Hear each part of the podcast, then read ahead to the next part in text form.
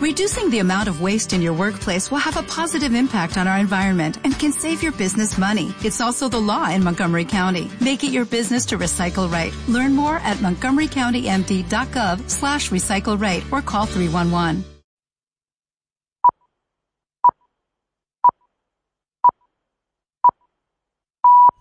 Son las 2 de la tarde. La crónica de las dos.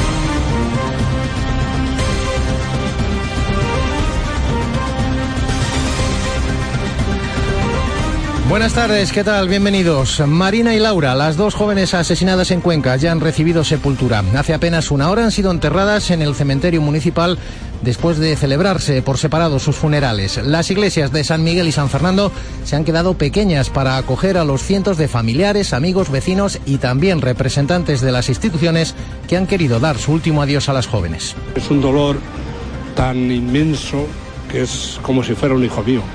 Exactamente igual. Estas cosas no se está preparado nunca. Esto es un poco difícil. Está todo Cuenca muy triste. Yo me pongo en el lugar de la madre, de los padres, y si me pasara a mí eso, pues fíjate. Muy mal, la verdad. Y más conociendo a las personas. Las muchachas tan majas y mira. Entre tanto, las autoridades españolas y rumanas han iniciado los trámites para la repatriación a España lo antes posible de Sergio Morate, el presunto autor de los asesinatos y que, como les venimos contando, era detenido en la tarde de ayer en Rumanía. El presidente del gobierno, Mariano Rajoy, acaba de felicitar a las fuerzas de seguridad por la celeridad en la resolución del caso. Estamos muy orgullosos de quienes tienen eh, como trabajo eh, una, un servicio público tan importante como es garantizar la seguridad, la libertad de la gente y que los culpables siempre sean castigados. Por tanto, eh, mi apoyo, mi respaldo y mi felicitación a las fuerzas y cuerpos de seguridad y mi deseo y el empeño que tiene que ser de todos de que esto no vuelva a ocurrir nunca. Pues enseguida les contamos la última hora sobre las investigaciones. En otro orden de cosas, seguimos a vueltas este viernes con el trasvase. La Consejería de Fomento ha vuelto a pedir que no se envíe más agua al Segura desde los embalses de cabecera del Tajo. Asegura su titular, Elena de la Cruz, que cuentan con documentación del Ministerio que acredita esos 400 hectómetros cúbicos como reserva mínima a partir de la cual no se puede trasvasar. Ellos mismos reconocen eh, que el umbral eh, a partir del cual no se puede trasvasar son los 400 hectómetros cúbicos y sin embargo argumentan que la disposición transitoria tiene que ser eh, otra diferente. Por cierto, que el Grupo Socialista en las Cortes Regionales ha anunciado que hoy, la próxima semana, ha anunciado hoy que la próxima semana va a remitir invitaciones a los partidos que conforman los parlamentos de la Comunidad Valenciana y de Murcia para que visiten los pantanos de cabecera del Tajo y tomen conciencia clara de cuál es su situación. Y un día más, los trabajadores del Cogasporto ya no han parado en protesta por el anuncio del cierre al tiempo que se van confirmando los primeros despidos. Han vuelto a pedir un encuentro con la alcaldesa de la localidad y todo a la espera de la reunión que van a mantener este domingo con el presidente regional, con Emiliano García Paje. Tanto Carmen Riolobos, del Partido Popular, como Rafael Esteban, presidente del Grupo Socialista en las Cortes, han abordado hoy esta cuestión. Que lleve a esta reunión una propuesta concreta para evitar a toda costa el cierre del COGAS. Y esa propuesta puede ser de poner sobre la mesa 30 millones, 40 o 50 millones de euros. Es muy fácil decir que se pongan 40 o 50 millones de euros cuando la responsabilidad es de un gobierno de la nación que además tiene una regulación específica con respecto al carbón. No les vamos a dejar de la mano en lo que podamos, tanto al COGAS como a cualquier otra empresa que necesite del apoyo del gobierno de la, de la comunidad autónoma. E importante operación antidroga de la Guardia Civil en Ciudad Real. Se han desarticulado siete puntos de venta en varias provincias y se han practicado 19 detenciones en esa provincia, en Albacete y en Madrid. La red recibía la droga procedente de Colombia oculta en paquetes de folios dirigidos a la Universidad Carlos III de Madrid. Allí un empleado los retiraba y enviaba a un laboratorio para su posterior procesado. Fernando Rodríguez, el subdelegado del Gobierno en Ciudad Real. La droga venía impregnada en los folios del paquete postal e incluso en el último de los paquetes incautados eh, interceptado pues en los propios folios. Los propios folios estaban ya eh, fabricados con cocaína. Es viernes 14 de agosto, media Castilla-La Mancha está en fiestas este fin de semana. En el tramo final de este informativo les vamos a dar cuenta de las citas principales. De momento, un avance de otros titulares del día con Antonio García Largo. La radio de Castilla-La Mancha engancha.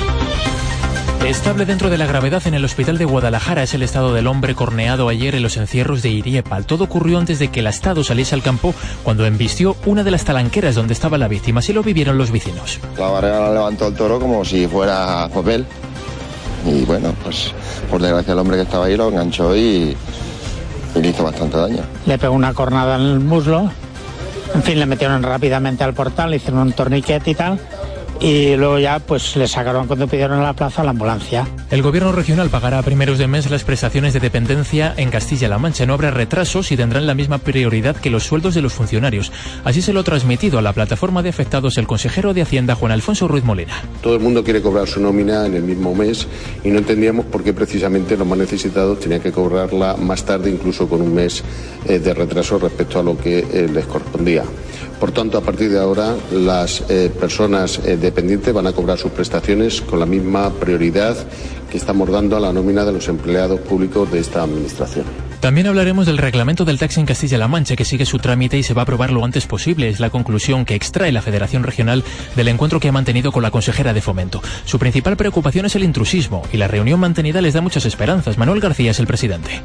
Creemos que salimos bastante satisfechos de la reunión. La consejera nos dijo que bueno que se había quedado en un trámite de información pública, seguiría la tramitación correspondiente. Por lo tanto, tienen interés en, que esto salga publicado lo antes posible. Reglamento tan necesario para el taxi aquí en Castilla-La Mancha. Y a las 3 comienza la operación de tráfico 15 de agosto. Por las carreteras de Castilla-La Mancha se prevén 750.000 desplazamientos hasta el domingo. La DGT pide precaución en los trayectos cortos por, con motivo de la celebración de fiestas patronales. Francisco Javier Caparrini es el coordinador regional.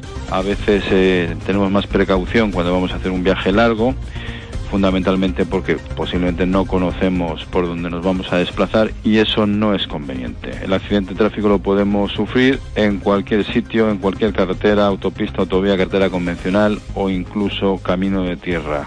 Las autovías con más retenciones serán la A4 y la A5. Y en deportes, Athletic de Bilbao y Barcelona se enfrentan en San Mamés en la ida de la Supercopa. Manuel Martín de la Vega, buenas tardes. Muy buenas tardes. El Barça, que aterrizaba en Bilbao este mediodía, lo hacía con la ausencia de Matie por decisión técnica. Tampoco ha viajado Neymar por enfermedad. El que finalmente sí lo ha hecho ha sido Pedro. Los de Luis Enrique buscan su quinto título de la Supercopa de España. Será desde las 10 de la noche Athletic de Bilbao Fútbol Club Barcelona y lo podrán seguir aquí en la radio de Castilla-La Mancha en Castilla-La Mancha en juego. El delantero del Albacete, Balompié Jona, se va a perder la segunda jornada de liga en el Carlos Tartiere ante el Real Oviedo y la eliminatoria de Copa frente a la Llagostera, al ser convocado por la selección de su país de Honduras para disputar dos encuentros amistosos. Y Carolina Marín ya está en semifinales del Mundial de Badminton de Indonesia tras vencer a la China Xian. Con esta victoria, Marín se asegura una medalla ya en la competición y optará por revaliar el título de campeona del mundo. Y en los entrenamientos libres del Gran Premio de la República Checa, jornada negra para los nuestros, en la primera tanda de entrenamientos libres, María Herrera, trigésimo tercera Moto 3, Julián Simón, decimocuarto en Moto 2 y Álvaro Bautista, decimoctavo en Moto GP, una tanda dominada por Jorge Lorenzo, seguido Mar Márquez y Dani Pedrosa. Gracias, Manuel. Ya les decíamos antes que este fin de semana son muchas las localidades en fiestas. Vamos a ver si el tiempo va a acompañar. Estamos en la Agencia Estatal de Meteorología. Ricardo Yaurado, buenos días. Buenas, tardes. Hoy en Castilla-La Mancha tenemos intervalos nubosos en las zonas de montaña del norte y este, donde no se descarta algún chubasco ocasional y disperso. En el resto tenemos un cielo poco nuboso con intervalos de nubosidad media y alta. En cuanto a las temperaturas, hoy prácticamente no varían en la mitad occidental y bajan ligeramente en el resto. Hoy se alcanzan 30 grados en Albacete, Ciudad Real y Toledo y 28 grados en Cuenca y Guadalajara. En cuanto al viento, sopla flojo del oeste y noroeste. Es una información de la Agencia Estatal de Meteorología. Pues eh, ya ven, parece que ese tiempo sí que va a acompañar en uno de los fines de semana del año con más tráfico en las carreteras. Se espera que en las próximas horas se intensifiquen los desplazamientos. Veamos cómo están las cosas a esta hora.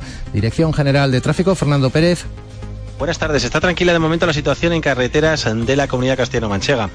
Afortunadamente en los últimos minutos no se ha producido ninguna incidencia importante y tampoco hay retenciones. Recuerden, eso sí, que a partir de las 3 de esta tarde se pone en marcha un nuevo operativo especial del fin de semana, del 15 de agosto. Un operativo que a nivel nacional prevé en torno a los 5 millones de desplazamientos y eso se puede notar también en carreteras castellano-manchegas, sobre todo en desplazamientos por la A3 en la provincia de Cuenca, por la A4 la provincia de Ciudad Real y de Toledo y también por la A5 donde puede haber intensidades circulatorias más elevadas, sobre todo en la provincia de Toledo. Gracias, DGT. A lo largo de este informativo vamos a incidir en este asunto y les vamos a ofrecer también algunos consejos para sus desplazamientos, especialmente los cortos, que son los más numerosos en estos días. Dos y nueve minutos de la tarde, desde ahora y hasta las tres, tiempo de noticias en la radio de Castilla-La Mancha. Castilla-La Mancha, información. Esto es la radio. Vamos a comenzar en Cuenca, donde hoy se han celebrado los funerales por Marina y Laura. Cientos de personas han acompañado a familiares y amigos para despedir a las dos jóvenes asesinadas brutalmente en la capital. Pendiente de todo ha estado Trinidad Saez. Era el último adiós tras una semana de incertidumbre y esperanzas frustradas. Los conquenses han despedido de forma multitudinaria a Marina y a Laura, las dos jóvenes asesinadas en Cuenca. La iglesia de San Fernando y sus alrededores se han quedado pequeños para acoger a los cientos de personas que han querido acompañar a los familiares de Laura en este triste día. Envueltos en un ambiente de dolor y de rabia contenida, han ido llegando los familiares acompañando al féretro. Entre los asistentes, imposible evitar las lágrimas y la empatía con una familia rota. Es un dolor tan inmenso que es como si fuera un hijo mío, exactamente igual, porque esto es un crimen execrable que no tiene palabras, o sea, no hay adjetivos para decirlo. Muy mal, la verdad, y más conociendo a las personas. Las muchachas tan majas y mira, su hija mía. Para estas cosas no se está preparado nunca. Minutos después, sobre las once y media de la mañana, ha llegado a la iglesia de San Esteban el coche fúnebre con los restos de Marina. Las mismas escenas de dolor e incomprensión ante la barbarie. Ángel Mariscal es el alcalde de la capital. Hay una buena noticia la detención del presunto autor de las muertes y la puesta cuanto antes a disposición judicial, pero eso no, tapa el dolor que sienten y bueno, son días de dolor, de luto y, yo también muy, muy agradecido con, el, con la ciudad de Cuenca, con los conquenses porque han demostrado eh, que saben estar y yo creo que se han sentido muy arropados y es muy importante en estos momentos. Las dos jóvenes descansan ya en paz en el cementerio de la capital conquense. Gracias, eh, Trinidad. Eh, Sobre el principal sospechoso detenido ayer en Rumanía, Sergio Morate, ha trascendido que un tribunal de ese país va a decidir en breve sobre su extradición a España. Un hecho, esa detención, por el que el ministro del Interior ha querido felicitar a los cuerpos y fuerzas de seguridad del Estado y ha mandado un mensaje de aliento a las familias. David Revenga. De este modo, un tribunal del norte rumano en Timisoara va a decidir sobre el traslado a España del principal sospechoso del asesinato de Marina y Laura. En esa acción, de la que hay vídeo, la policía de Rumanía ha confirmado que se detuvo a otra persona como supuesto cómplice, no a dos, y que tiene retenido el coche SEAT verde de Morate. Una detención propiciada por el intercambio de datos sobre el cruce de fronteras e individuos europeos. Por su parte, el ministro del Interior, Jorge Fernández Díaz, ha señalado que espera que la detención del presunto asesino conceda algún alivio en los días terribles que está viviendo la familia. Ese reconocimiento y ese, eh, ese alivio que puede significar ¿no? que esa persona ya esté detenida y que no pueda, que no pueda volver a, a realizar crímenes de esas características. Que pueda servir de un pequeño consuelo, un pequeño consuelo a las familias en un día como el de hoy y en los días tan terribles, como digo, que están viviendo en estos momentos. Además, se han conocido los resultados de las autopsias de Marina y de Laura. Según ha desvelado el Tribunal Superior de Justicia de la región, a pesar del secreto del sumario, las muertes tuvieron un carácter violento y de origen homicida. Se hace cargo el juzgado de primera instancia e instrucción número uno de Cuenca y, por otro lado, se ha conocido que Laura no va a ser considerada víctima de violencia machista al no haber existido vínculo sentimental con el agresor. Y ya se lo decíamos al principio, a este crimen y a la detención de su presunto autor se ha referido el presidente del gobierno, Mariano Rajoy, ha lamentado estas muertes y ha felicitado a las fuerzas de seguridad por su actuación en el caso. Estamos muy orgullosos de quienes tienen eh, como trabajo eh, un servicio público tan importante como es garantizar la seguridad, la libertad de la gente y que los culpables siempre sean castigados. Por tanto, eh, mi apoyo, mi respaldo y mi felicitación a las fuerzas y cuerpos de seguridad y mi deseo y el empeño que tiene que ser de todos de que esto no vuelva a ocurrir nunca. 14 y 13 minutos de la tarde, seguimos en crónica de sucesos, dos en concreto que nos llevan hasta la provincia de Ciudad Real. Detenidas 19 personas en la operación Guadua, en la que se ha desarticulado una red dedicada al tráfico de drogas en las provincias de Ciudad Real, Albacete y Madrid. Se han aprendido dos kilos y medio de cocaína. De cocaína. Traían la droga de Colombia impregnada en folios de paquetes postales, cuyo destino era la Universidad Carlos III de Madrid. María Rivas. Una operación complicada. Los integrantes de la red hacían los encargos a sus suministradores en Colombia a través de las redes sociales. La droga llegaba al aeropuerto Adolfo Suárez Madrid-Barajas perfectamente camuflada en paquetes. Fernando Rodríguez es subdelegado del Gobierno en Ciudad Real. La droga venía impregnada en los folios del paquete postal e incluso en el último de los paquetes incautados, eh, interceptados, pues en los propios folios. Los propios folios estaban ya eh, fabricados con cocaína. El primer destino era la Universidad Carlos III de Madrid. Allí la red contaba con la ayuda de un trabajador encargado de repartir los paquetes procedentes de varias universidades de Colombia. Una vez en manos de los traficantes, ellos se encargaban de extraer y preparar la droga. Coincidiendo con la llegada de dos paquetes, la Guardia Civil preparó una entrega controlada que permitió la detención de 19 personas y la imputación de otra más. La intervención de cinco paquetes postales con un peso total de dos kilos y medio de cocaína 900 gramos de metanfetaminas, 35.000 euros en efectivo. La operación Guadúa ha permitido también la desarticulación de seis puntos de venta de droga en la provincia de Ciudad Real y otro más en Albacete. Y el otro asunto, planearon cada detalle del asalto, el botín 300.000 euros en cajetillas de tabaco, un golpe que resultó frustrado gracias a la rápida intervención de la Guardia Civil de Torralba en Ciudad Real. Hoy se han detenido a seis presuntos miembros de esa banda. Sonia López. La operación ocurría en el polígono de La Vega, en Torralba de Calatrava. Los asaltantes lo tenían todo planeado. Esperaron a que llegase el tráiler que se dirigía a una de las naves a descargar. Esto lleva tabaco de aquí porque hay una empresa de aquí que se dedica a, guardar el tabaco de aquí de, los estancos de la, de la provincia. Y bueno, pues por lo visto que lo atracaron. Me he enterado pues de lo que se habla que han robado un camión de tabaco. Amenazaron al conductor con un hacha, lo bajaron del camión y se llevaron la mercancía a una nave a pocos metros del lugar del suceso. Robaron el camión en, en una nave y se lo llevaron para otra nave para guardarlo. Los atracadores no dejaron cabo suelto, pero no contaron con la rápida intervención de la Guardia Civil. Se oyeron luego ya cuando venía la, Guardia Civil y un coche policía local de aquí de Torralba. Ya se vio que había, había jaleo. Un coche de la Guardia Civil va todo lo que podía por ahí con las sirenas, que son los lobos, por lo que yo he oído los que están detrás de esas cosas. Y bueno, de que llegamos a Torralba a casa ya nos enteramos lo que había pasado. Incautaron la mercancía robada, cajetillas de tabaco, valoradas en 300.000 euros en una nave situada en el polígono. También se ha detenido a seis presuntos miembros de la banda. Fernando Rodrigo, subdelegado del Gobierno en Ciudad Real. Cuando hasta ella accedieron seis individuos encapuchados, emprendieron la huida hacia Madrid, siendo detenidos a la altura de la localidad toledana de Tembleque. A pesar del susto, los trabajadores ya han recuperado la tranquilidad. Dos y casi 17 minutos de la tarde abordamos otras cuestiones. El Gobierno de Castilla-La Mancha va a remitir en breve al Ministerio de Agricultura el informe jurídico en el que se reconocen los 400 hectómetros cúbicos como límite legal por debajo del cual no se puede trasvasar agua desde los embalses de cabecera del Tajo. José Luis Martín. Es la respuesta del Ejecutivo Regional a la, su juicio, interpretación que el Ministerio hace del memorándum del Tajo y que le ha llevado a asegurar que ahora el límite legal para no trasvasar se encuentra en los 304 hectómetros cúbicos. Respuesta que el Gobierno de Castilla-La Mancha vestirá con un informe jurídico que va a incluir un certificado oficial que la propia Federación eh, fechado en, marzo del pasado año, envió y en el que se fijaba el límite en los 400 hectómetros al constatar que entre Peñas y Buendía habían conseguido almacenar 900 hectómetros cúbicos. Elena de la Cruz, consejera de Fomento.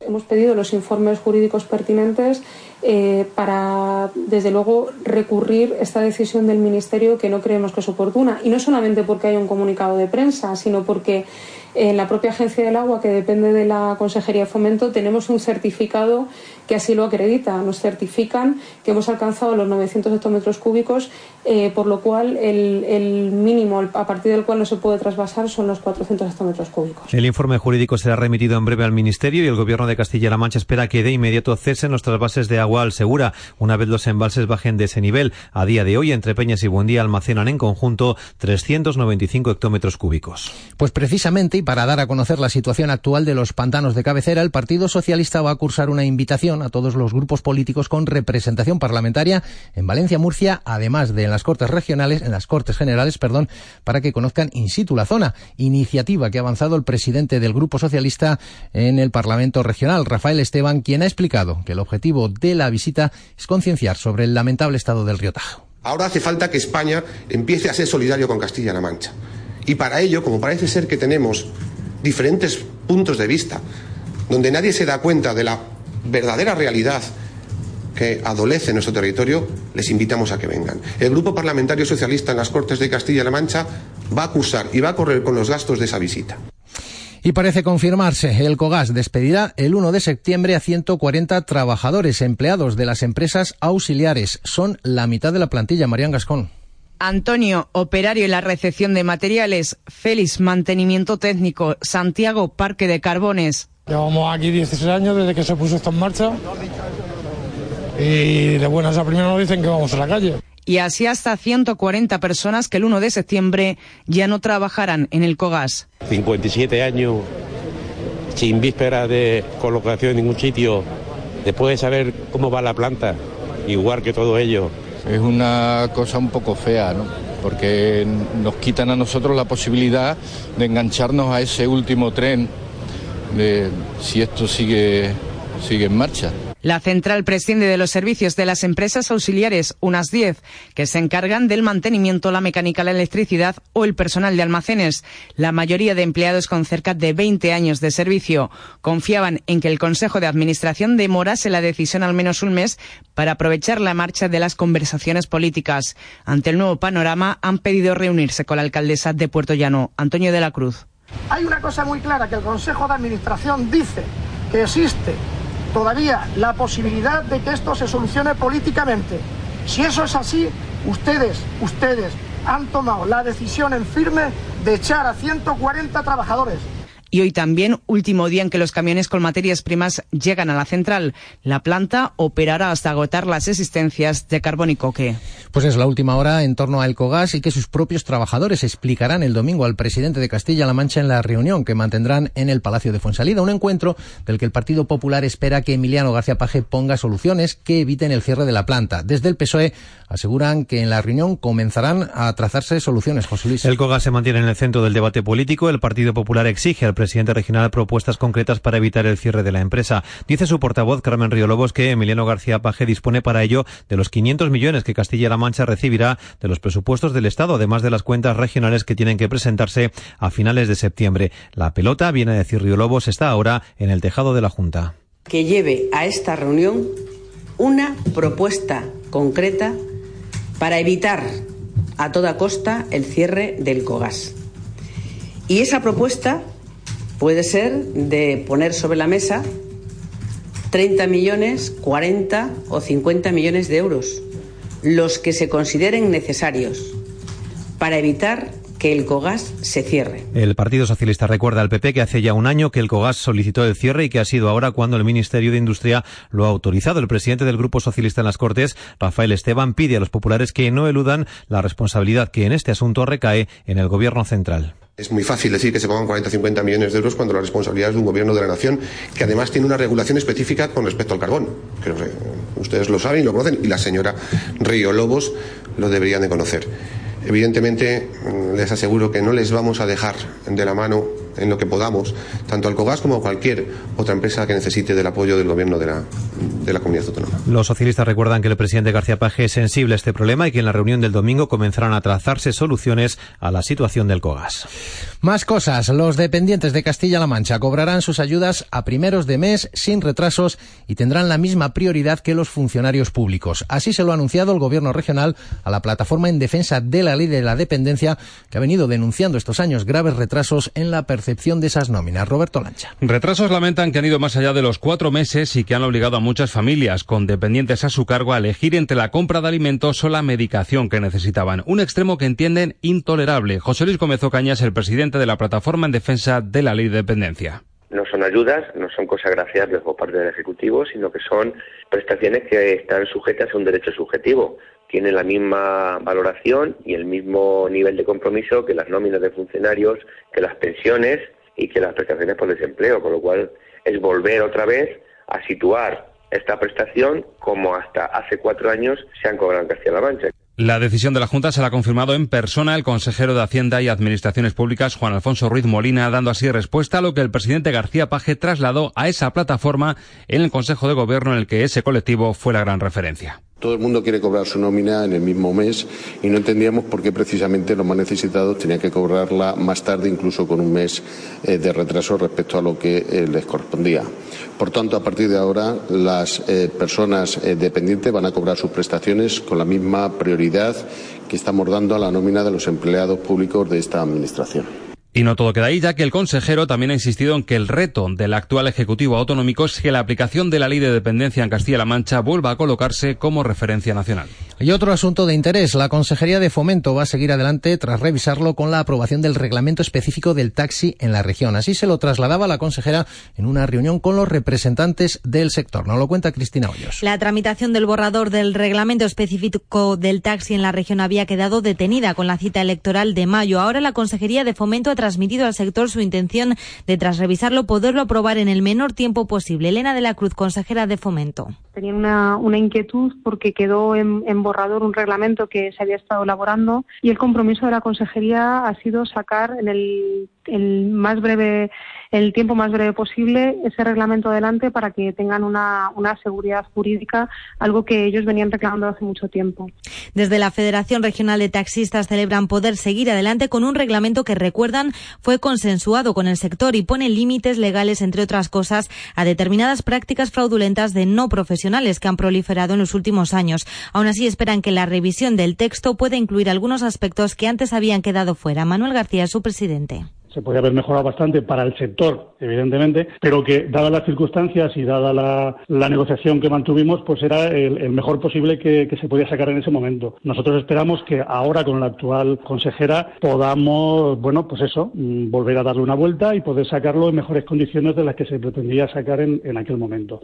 Tras la aprobación del reglamento del taxi, desde Fomento anuncian su intención de acometer una reforma de la Ley de Ordenación de Transportes por Carretera, algo que dicen será más lento al tratarse de una ley más más amplia y que afecta a todos los sectores del transporte de viajeros de la región. 2 y 26. Enseguida les contamos las noticias locales.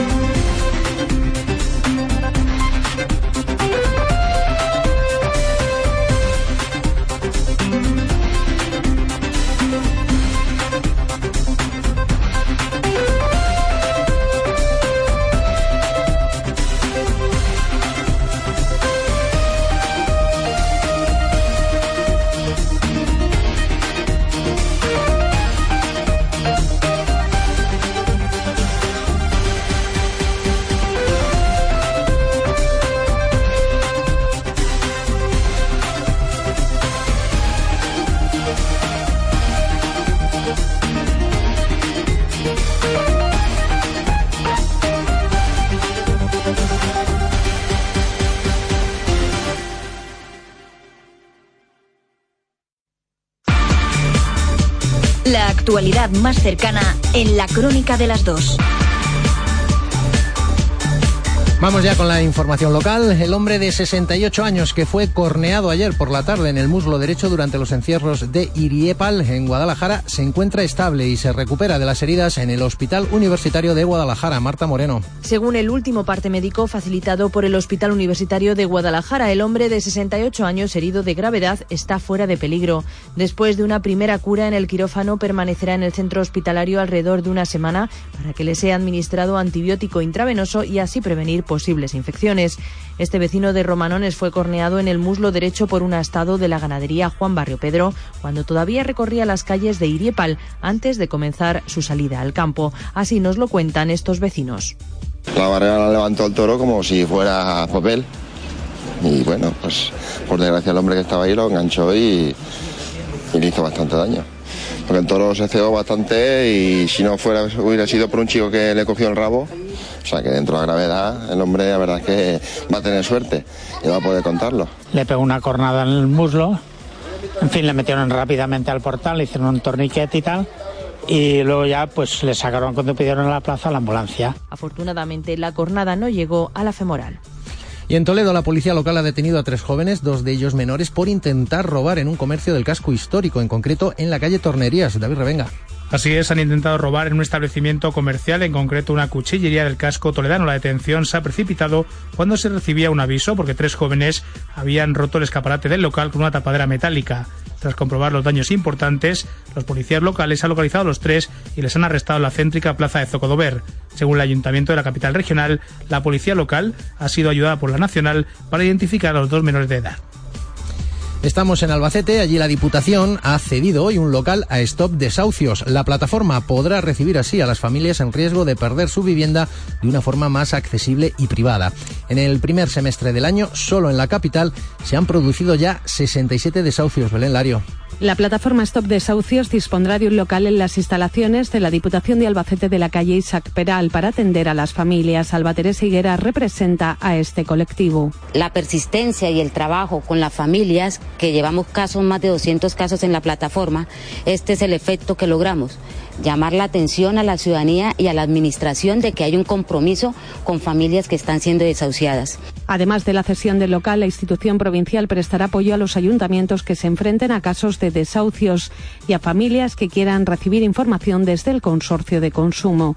Santiago Cabañero preside la Diputación de Albacete. Desde el principio de, de, de este equipo de gobierno hemos dicho que vamos a ser beligerantes con este drama que es que a la gente la echen de su casa, que la gente se tenga que ir a la calle, que no tenga un sitio donde poder eh, vivir con su familia. Según los datos del Consejo General del Poder Judicial, solo en Albacete Capital en el primer trimestre del año 67 familias se han visto obligadas a abandonar sus viviendas. Vamos a seguir en Albacete porque la interminable ola de calor ha hecho que aumenten de manera considerable los usuarios de las piscinas municipales. Solo en julio ha supuesto un 16% más que en el año 2014, cifra de récord. Beatriz Moreno. Ha sido la palabra más repetida durante todo el verano. Qué calor haces, ¿no? Muchísima calor. Mucho calor. En Castilla-La Mancha hemos tenido que buscar la sombra o refrescarnos bajo el agua porque las temperaturas han sido récord. Venir a bañarse a la piscina. Aquí se está muy bien, aunque haga calor se está bien. Porque estos días ha sido de calor, de 40 grados, ha sido un verano demasiado. Desde que arrancó oficialmente el verano, las piscinas municipales de Albacete, hasta el 31 de julio, han acogido a 128.000 usuarios, lo que supone un aumento del 16% con respecto al año pasado. Francisco Navarro es el concejal de deportes de Albacete. Pues esa revisión de precios que ya se produjo y también, pues bueno, la situación económica en Albacete, afortunadamente, hay en torno a 2.000 personas trabajando más que, que, el año, que el año pasado. Todo ese cúmulo de factores, sin olvidar desde luego esa ola de calor, también la compra de abonos para la temporada 2015 se ha visto incrementada y aunque las temperaturas en Albacete nos están dando un respiro, estamos preparados por si llega de nuevo otra ola de calor. Y por cuarto año consecutivo se ha presentado la Semana de los Toledanos. El Ayuntamiento de la capital regional ofrece una promoción para que los ciudadanos que estén empadronados puedan disfrutar del Parque Warner a mitad de precio, Noelia García. Del 24 al 30 de agosto, los toledanos podrán comprar entradas del Parque Warner al 50% y llevará cuatro acompañantes más sin necesidad de que estos estén empadronados. María Teresa Puig es concejal de Familia y Accesibilidad. Todas las personas empadronadas en cualquier municipio de la provincia de Toledo disfrutarán de un descuento del 50%. Estamos hablando que si el precio habitual del parque de la entrada son de 39,90, pues pasará a 19,50. La idea de esta promoción es que las familias toledanas visiten el parque y los más pequeños puedan disfrutar de sus personajes y atracciones. Una semana que tiene mucho éxito y que sitúa a los toledanos entre uno de los públicos más importantes para la Warner. Jaime Scott es director comercial y de marketing de Parques Reunidos España. Está siendo un, éxito cada vez que celebramos la semana, cada vez vienen más toledanos y los toledanos nos pesan prácticamente el, el 10% de todos los visitantes de Parque Warner. Entonces, es un público muy importante para nosotros y por eso nos, nos gusta hacer esta semana y premiarlos eh, por su fidelidad al parque. Además, Scott ha adelantado que en octubre se presentará otro descuento similar para el día de Halloween en el parque de atracciones. La actualidad más cercana en la crónica de las dos. Este viernes es Super Viernes de Fútbol en Radio Castilla-La Mancha, porque el Atleti y el Barcelona inauguran la temporada en España. Y te lo cuenta Castilla-La Mancha en juego. Desde San Mamés y desde las 10 de la noche, partido de ida de la Supercopa de España. El Barça busca su segundo título del año ante el vicerrey de copas, Castilla-La Mancha en juego. Goles de oro, plata y bronce con el equipo de deportes de la radio de Castilla-La Mancha. Castilla-La Mancha en juego. Locos por nuestro deporte. Castilla-La Mancha. Información. Esto es la radio. 2 y 35, se lo decíamos al principio, arranca un fin de semana especialmente complicado en las carreteras, ya que al cambio de quincena hay que sumarle la festividad de la Asunción. Está previsto que más de 700.000 vehículos pasen por las carreteras de la región solo durante estos días. Irene Rizo. En concreto, la Dirección General de Tráfico ha calculado que pasarán este fin de semana por Castilla-La Mancha 749.805 vehículos. Desde las 3 de la tarde de este viernes 14 de agosto hasta el domingo 16 tiene lugar la operación especial 15 de agosto 2015. La provincia que va a sufrir más tráfico y probablemente más retenciones es la de Toledo, por donde se esperan más de 190.000 vehículos, seguida de Ciudad Real con 150.000, Albacete con 140.000 y Guadalajara y Cuenca con 130.000. Los puntos más conflictivos se sitúan en la A4 del kilómetro 52 al 60 por su unión con la radial y en la autovía A5 a la altura de Cazalegas y Maqueda donde suelen ser más habituales las retenciones. Tampoco se libran en la provincia de Albacete de posibles atascos en la A31 a su paso por la Roda. También está señalado como un punto de alta retención para este fin de semana, igual que para aquellos que vayan a Levante. Y es que en Cuenca los puntos conflictivos están en la A3, en su enlace con la A31 y en la N301 de las Pedroñeras y en la salida de Madrid a la altura de Honrubia. Pues desde la DGT, como siempre, advierten que se trata de un fin de semana especialmente conflictivo en las carreteras al incrementarse ese número de trayectos cortos, especialmente que se producen a las, eh, por las fiestas de los pueblos. Es por eso que recomiendan que no nos confiemos al volante, Cristina. Y es que, según avisa la DGT, las estadísticas reflejan que gran parte de los fallecimientos en accidentes de tráfico se producen en lugares conocidos, en carreteras en las que los conductores se confían demasiado. Este fin de semana tendrán lugar un importante número de desplazamientos cortos hacia los pueblos donde se celebran por estas fechas las fiestas patronales y es por eso que es necesario extremar la precaución. Francisco Javier Caparrini, coordinador de tráfico en Castilla-La Mancha. Lo que hacemos cuando recorremos carreteras que conocemos perfectamente o itinerarios que conocemos perfectamente, pues bajamos la guardia. A veces eh, tenemos más precaución cuando vamos a hacer un viaje largo fundamentalmente porque posiblemente no conocemos por dónde nos vamos a desplazar y eso no es conveniente. El accidente de tráfico lo podemos sufrir en cualquier sitio, en cualquier carretera, autopista, autovía, carretera convencional o incluso camino de tierra. Tráfico recomienda además valorar la posibilidad de moverse en transporte público y en todo caso al volante abstenerse siempre de ingerir alcohol. Aumenta el número de desplazamientos, pero también las averías en los coches. El excesivo calor de este verano y la falta de mantenimiento por los años de crisis nos obligan ahora a mirar con detenimiento nuestros vehículos. No lo cuenta Basoteras. Los desplazamientos también son vacaciones, programar el viaje y hacerlo sin prisas hasta el destino. Los últimos 30 o 40 kilómetros aumentan los accidentes. Jorge Castellanos, jefe de seguridad vial del RACE. Tener claro que hay que descansar cada dos horas o 200 kilómetros para prevenir los efectos de la aparición de la fatiga y planificar la ruta antes, ¿no? Por si encontramos retenciones que suelen ser muy frecuentes, pues tener estas opciones eh, de ruta y, una vez que, estemos llegando en los últimos kilómetros, sobre todo no bajar la guardia. Pero antes de emprender viaje, nuestro vehículo debe pasar por el taller y horas antes nosotros mismos debemos hacer un chequeo visual. Hay más de un millón de coches circulando por nuestras carreteras con las ruedas en mal estado, pero los neumáticos no son lo único que se resienten ante el calor y las horas de conducción. Parabrisas, luces, etcétera de los niveles de líquidos, líquido de freno, eh, nivel de líquido de aceite, etcétera. Y porque lo que hemos visto desde RACE es que se llega a incrementar hasta un 60% el número de llamadas para, por asistencia. Y no olviden que llevar dos juegos de llaves puede evitarnos algún que otro disgusto en vacaciones.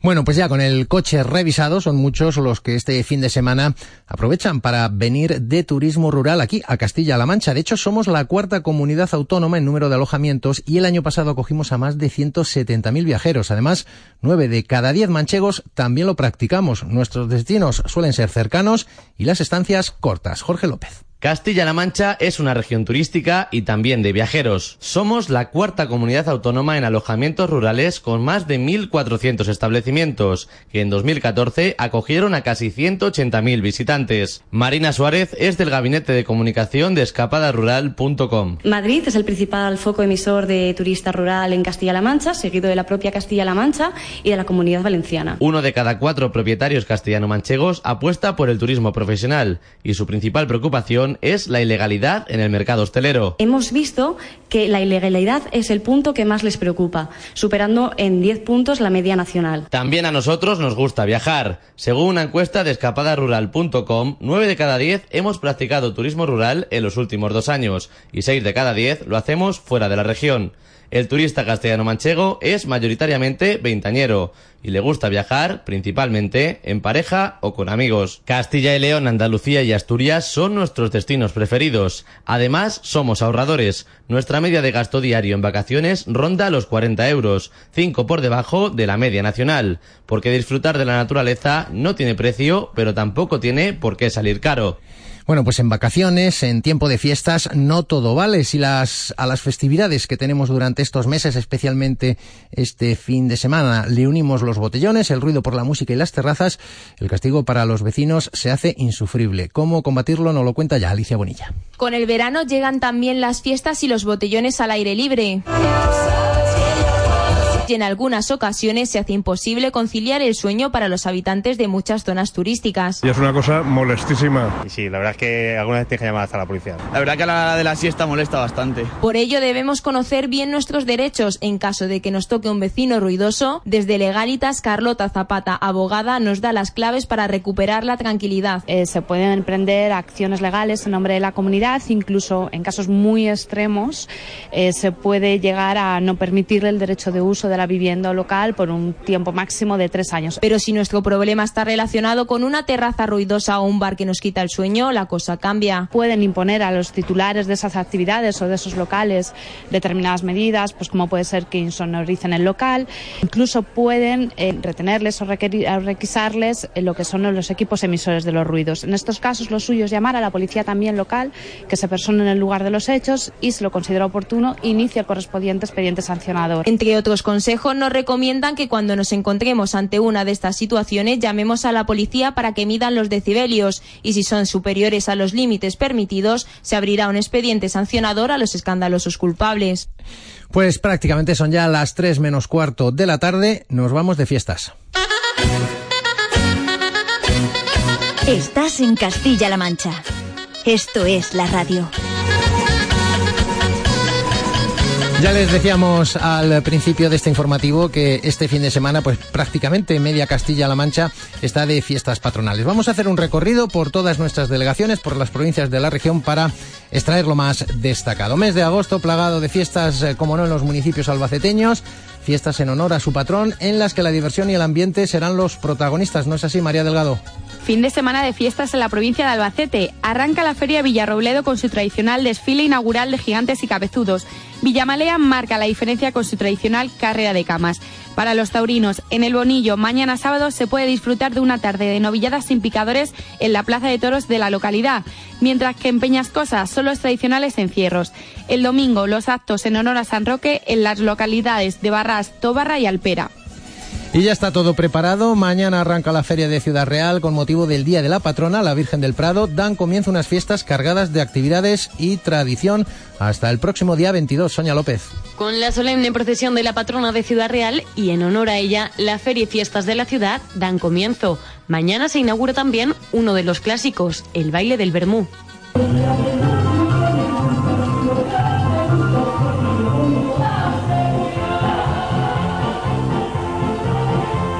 Actuaciones de teatro y talleres de animación para los más pequeños, todo pensado para disfrutar de una fecha tan señalada. La concentración ecuestre será un año más el gran atractivo. Los Gemeliers, Vanessa Martín y La Noche del Rock pondrán la nota musical a las veladas de los ciudadrealeños. Y para los que disfruten con un buen festejo taurino, el lunes, el Juli, Sebastián Castella y Morante se medirán en la Plaza de Toros. Actividades para todos los gustos hasta el día 22, solo en Ciudad Real.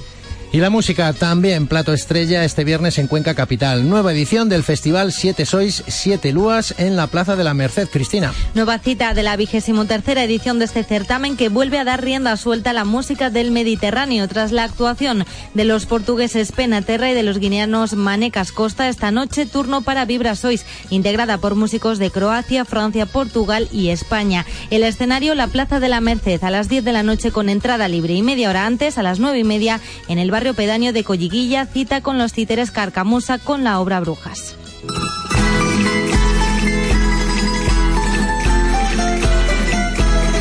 Y seguimos con nuestro recorrido. Estamos ya en Brihuega, en Guadalajara. Allí se están preparando para las fiestas. Esta tarde es la procesión de la cera, pero la cita más importante para los briocenses será el domingo, con el tradicional encierro por el campo. Sandra Fernández. Ya está todo preparado para que se celebre la procesión de la cera. Mayores y pequeños recogen el espliego que esta tarde lanzarán al paso de los gigantes y cabezudos. El domingo será el turno del encierro por el campo, declarado de interés turístico regional. Se espera que a la cita acudan más de 20.000 personas. Además, este año la ganadería Campo Bravo Alcarreño de Brihuega se estrena como organizador del encierro. Los vecinos esperan ansiosos las fiestas. Salen los gigantes y cabezudos por el pueblo y en el, en el suelo eh, los, la gente echa espliego y también sale el estandarte de la Virgen de la Peña. Mucha, este año que es domingo a montones, a montones viene. Pues mejor, ya que son del pueblo, pues mejor aquí, mejor que sean del pueblo, todo se queda en casa. Estos días también se celebran las fiestas en los municipios de Sigüenza Pastrana y en Iriepal, pedanía de Guadalajara. Y en Toledo, en la víspera del día de su patrona, la Virgen del Sagrario, la música es esta noche la gran protagonista con el concierto de Antonio Orozco en la Plaza de Toros. Roberto Lancha. Así es, oportunidad de disfrutar de Origen, la gira de una de las estrellas del panorama musical español que va a repasar los grandes éxitos de los siete álbumes que conforman su carrera. La apertura de puertas a las nueve y media de la noche y a las diez y media, inicio de concierto. Los precios 22 euros la entrada anticipada en pista y 25 en grada. Junto a la Plaza de Todos, en el Paseo de Merchán, el mercado medieval es la otra gran referencia de este viernes y también del fin de semana. Cuentacuentos, marionetas, exhibición de aves rapaces, luchas medievales y espectáculo de fuego para cerrar la jornada. A las 10 de la noche, en la Plaza del Ayuntamiento, ya en el casco, teatro con la obra El Cantar de Santa Teresa y Medio Monje. Y si salimos de la provincia, a tener en cuenta la celebración de Consuegra Medieval y las fiestas de Seseña, con corrida de rejones a las 9 de esta noche. Y no nos olvidamos de la comarca de Talavera de la Reina, donde también numerosos municipios están de fiestas. Entre los festejos taurinos se cuela también la mejor gastronomía y la artesanía. Alejandra Molina. Los grandes protagonistas de estas fiestas patronales en la comarca de Talavera serán los toros. En San Román de los Montes, Festival Taurino. El sábado, suelta de vaquillas y para los más atrevidos, encierro de novillos. Los toros serán también uno de los platos fuertes en Navalcán con la gran novillada del domingo. La mejor propuesta gastronómica nos la traen los navalucillos. Coincide este fin de semana la jornada de la tapa que lleva ya unos días y otras jornadas gastronómicas que arrancan justo ahora. Vendrá bien reponer fuerzas para seguir con esta feria de turismo rural que nos acerca a todo el entorno natural de este municipio toledano. El sábado, por ejemplo, ruta senderista hasta la encina centenaria. Y si son amantes de la artesanía, no se olviden de hacer parada en un municipio cercano, en Los Navalmorales, que este año ha incorporado a su edición número 18 de la Feria de Muestras talleres en los que los visitantes harán sus propias creaciones. Bueno, pues ya ven, mucha oferta festiva para este fin de semana. Son las 2 y 48 minutos de la tarde, tiempo ya para la cultura.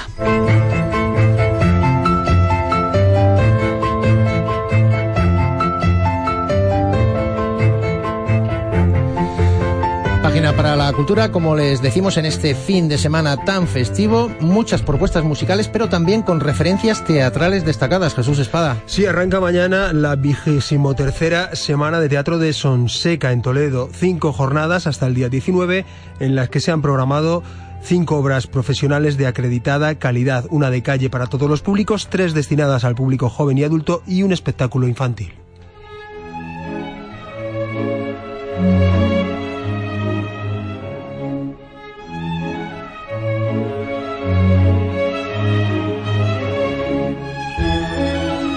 Mañana sábado la primera cita con el espectáculo de calle Don Quijote Inside a cargo de la compañía Narea Producciones. La programación de abonos inicia el domingo de la mano de Verbo Producciones y su obra Los Gemelos, una comedia de teatro clásico que logró el premio del público en el Festival Internacional de Teatro Clásico de Mérida en el año 2013. A mí los dioses me han maldecido porque con los problemas que yo tenía con un marido y ahora tengo dos. ¡Pedro! ¡Marco! ¡Madre!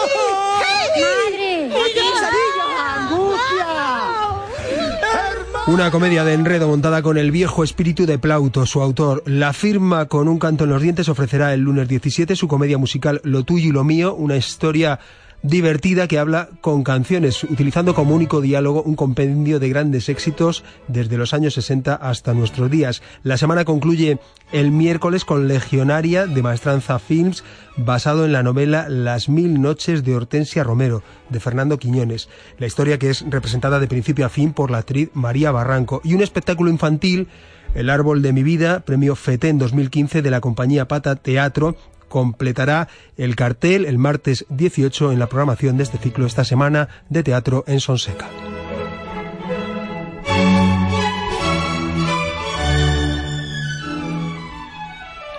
Y sobre las tablas seguimos ahora en Talavera de la Reina con el segundo Festival Nacional de Teatro en memoria de Marisa Esteban. Se va a celebrar el próximo fin de semana en el casco antiguo de la ciudad de la cerámica. Dani Cantalejo. Son varias propuestas teatrales que incluyen danza y música en el casco antiguo de Talavera porque se aprovecha el entorno. El jueves 20 de agosto en la terraza del bar Casco Viejo y ya viernes 21 y sábado 22 en la plaza de San Agustín. Benedicto Tapetado es el presidente de la asociación Olwis Elvis que organiza este festival. Y hacer un teatro eh, fresco, provocador, nuevo, invitando también a colectivos juveniles, a colectivos experimentales.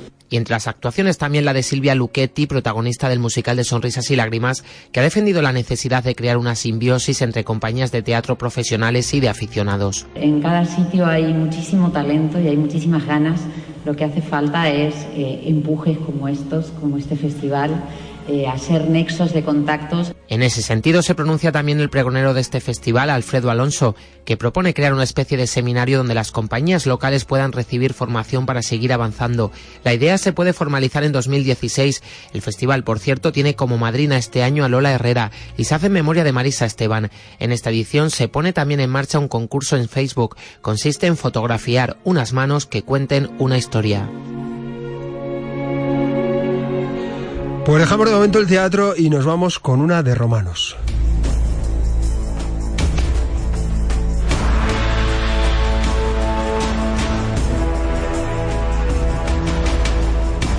Días de excavaciones y estudios para determinar un importante hallazgo. En los alrededores de Alcázar de San Juan se encontraba hace siglos una importante villa romana. Ya les hemos hablado de este hallazgo, pero ahora sabemos que, fue una villa regentada por un señor rico y poderoso.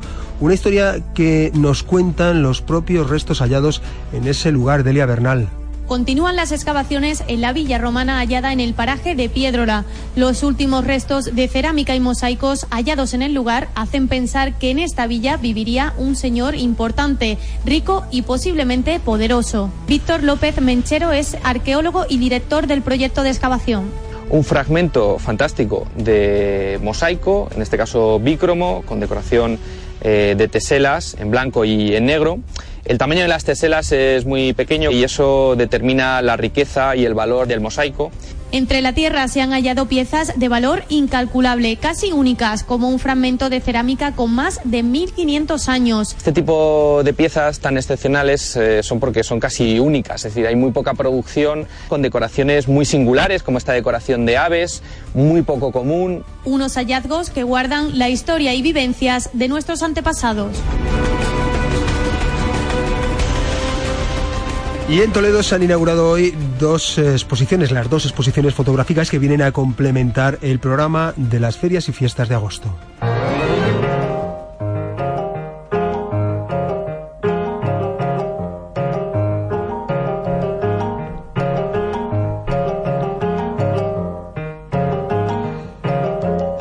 Dos exposiciones que vienen a ser una representación de la vida de los toledanos precisamente en las fiestas y a lo largo de los años. Noelia García. Momentos de nuestra feria es el nombre de la exhibición del fotógrafo Agustín Puig, que se puede visitar desde hoy en el Torreón de la Puerta de Bisagra. Son 25 fotografías desde 2004 a 2014 que representan las tradiciones de las fiestas y el reencuentro de los toledanos con su ciudad, según ha explicado Juan Carlos Fernández Layos, coordinador de las dos exposiciones. Todas aquellas alegorías que nos hablan de la simbología que tiene cada uno de los gestos en los que hay, desde lo que pueden ser pues el, fuegos artificiales a lo que puede ser eh, el tema de los churros o el tema de, ver el agua en las fiestas o todos aquellos elementos comunes a muchas fiestas tradicionales de nuestros pueblos que en Toledo marcan un hito, marcan una forma de ser.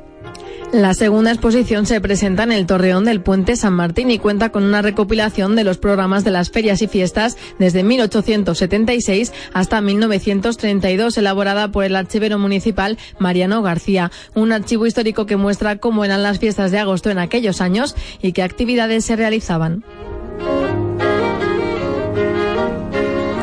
Ferias y fiestas de agosto en Toledo en las que nos quedamos para abrir el capítulo de la música. Saltamos al ruedo con Antonio Orozco.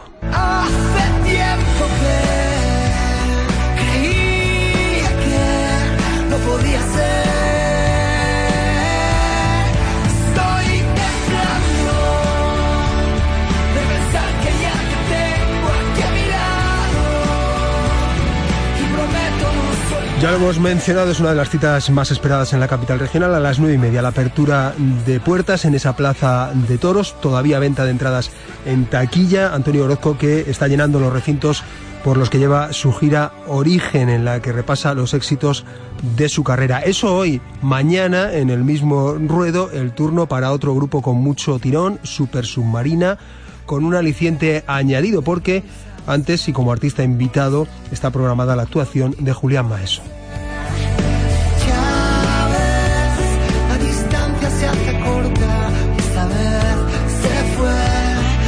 Aquello que no fue, que hace tiempo que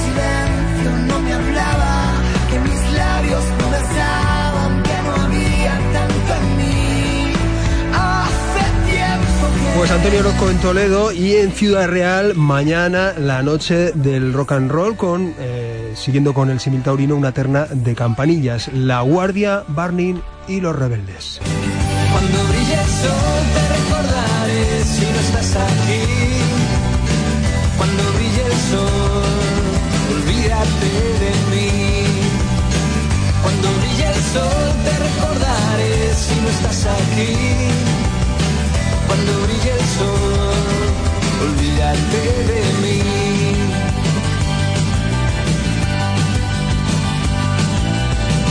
Yo no quiero que me des tu amor, ni una seria relación. No quiero robarte el corazón. Yo no quiero que llores por mí cuando no esté junto a ti. Y ahora préstame atención. Pues el espectáculo dará comienzo a las once y media de la noche con esas tres bandas de larga trayectoria en el panorama musical español. Es uno de los platos fuertes de las fiestas de agosto en Ciudad Real, en ese formato original, ese tres en uno, tres conciertos agrupados en ese único evento llamado, insistimos, la noche del rock and roll. El precio de las entradas, 18 euros.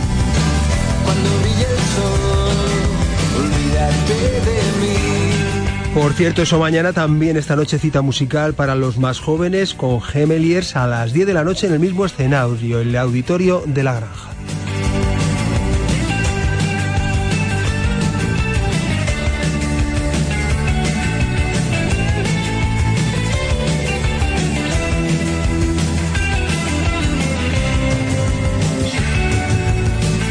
Bueno, y terminamos, rematamos con un estreno musical, el nuevo álbum de Julieta Venegas.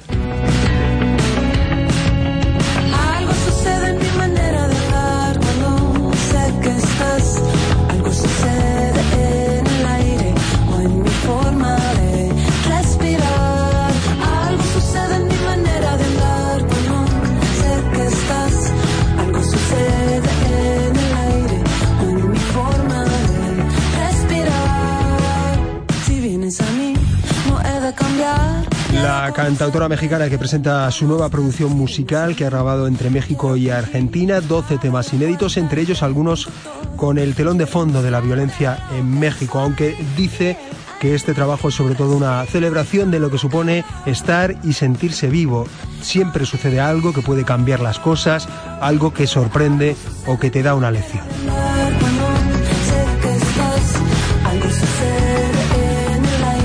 Y ese precisamente es el espíritu de este tema, el que da título al disco de Julieta Venegas, Algo sucede.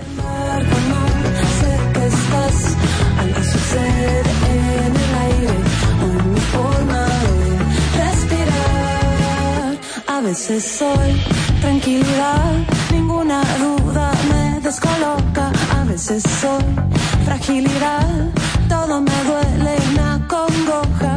Quiero mostrarte